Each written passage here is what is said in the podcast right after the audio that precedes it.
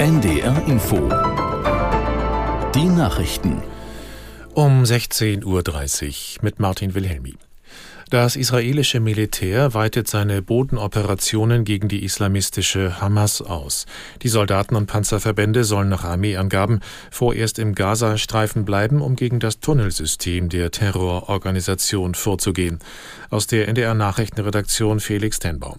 Für die Zivilbevölkerung in Gaza verschlechtert sich die humanitäre Lage weiter. Das UN-Flüchtlingshilfswerk für die Palästinenser berichtet, dass es in Lagern mit Hilfsgütern zu Plünderungen gekommen sei. Der Rote Halbmond meldet, dass israelische Behörden die Organisation aufgefordert hätten, ein Krankenhaus in Gaza wegen bevorstehender Angriffe umgehend zu evakuieren. Die Informationen lassen sich zurzeit nicht unabhängig prüfen. In Israel sorgt derweil ein Online-Post von Premier Netanyahu für Aufsehen. Darin wies er Kritik an seinem Handeln vor Kriegsausbruch zurück. Allerdings ist der Post inzwischen wieder gelöscht. Migranten ohne deutschen Pass drohen Konsequenzen, sollten sie sich antisemitisch verhalten. Das hat Bundesjustizminister Buschmann angekündigt. Ihnen soll demnach die Einbürgerung verwehrt werden. Der FDP-Politiker sagte der Bild am Sonntag, schon bei Bagatelldelikten wie einer Beleidigung würden die Behörden künftig nachforschen, ob die Taten aus antisemitischen Gründen begangen worden seien.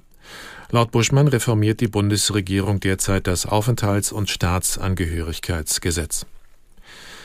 Die deutschen Ausländerbehörden sind offenbar schon jetzt stark überlastet. Das geht aus einer Studie der Bertelsmann Stiftung hervor, die der ARD-Sendung Bericht aus Berlin exklusiv vorliegt.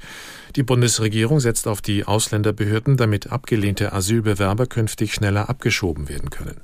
Aus Berlin Christopher Jennert. Zu viel zu tun, das Personal nicht gut ausgebildet und zu schlecht bezahlt. Die Studie der Bertelsmann Stiftung zeichnet ein düsteres Bild der Lage in deutschen Ausländerbehörden. Im Interview mit dem ARD Hauptstadtstudio kritisiert Hannes Schamann, der an der Studie mitgearbeitet hat, dass die Perspektive der Ausländerämter zu selten bei Gesetzen mit bedacht wird. Deshalb warnt der Studienautor auch davor, die Ausländerämter weiter zu belasten, ohne sie besser auszustatten. Dann blieben Dinge liegen, Gesetze würden nicht vernünftig umgesetzt und der Frust in der Bevölkerung werde weiter steigen, so Schamann.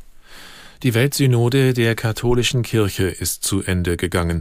Vier Wochen lang hatten, die, hatten in Rom Bischöfe und erstmals auch männliche katholische Laien und Frauen gemeinsam über die Zukunft der Kirche diskutiert. Konkrete Beschlüsse gab es nicht. Aus Rom Lisa Weiß. Dass zum Beispiel bei den Themen Homosexualität, Zölibat oder Frauendiakonat Welten aufeinanderprallen, wurde deutlich. Der Vorsitzende der Deutschen Bischofskonferenz, Georg Betzing, sagte in seiner Bilanz, die Synode sei sehr ehrlich gewesen, mutig aber noch nicht. Mehr wäre noch besser gewesen, findet Helena Jeppesen-Spuler, eine der teilnehmenden Frauen. Man habe aber ein, zwei Schritte vorwärts machen können, zum Beispiel bei der Kontrolle der Bischöfe im Zusammenhang mit der Missbrauchskrise. In einem Jahr treffen sich die Teilnehmenden wieder in Rom zum zweiten Teil der Synode. Im Sudan haben die Bürgerkriegsparteien nach viermonatiger Unterbrechung die Verhandlungen über einen Waffenstillstand wieder aufgenommen.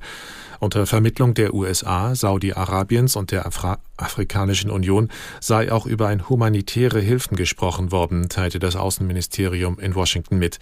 In dem ostafrikanischen Land bekämpfen sich seit April Armee und die RSF-Miliz. Tausende Menschen wurden im Sudan getötet und fast sechs Millionen aus ihrer Heimat vertrieben. Das Wetter in Norddeutschland wechselnd bewölkt mit längeren trockenen Abschnitten, örtlich Schauer, die Höchstwerte 13 bis 16 Grad, dabei stürmische Böen. Morgen wechselnd wolkig mit gelegentlichem Sonnenschein, auch Schauer möglich, Höchstwerte 13 bis 15 Grad. Und am Dienstag viele Wolken, zunächst trocken, später Schauer möglich, 11 bis 13 Grad. Und das waren die Nachrichten. 100 Jahre Radio. Jubicic läuft an. Tor! Tor! Tor!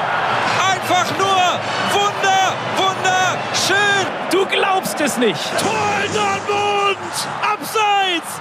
Mein Gott! Und jetzt wieder Musiala. Tor! Tor! Tor für die Bayern! Flankenball fliegt noch mal rein in den 16er, landet bei Niklas Süle. Der hat ihn am Fuß und der trifft! Der trifft!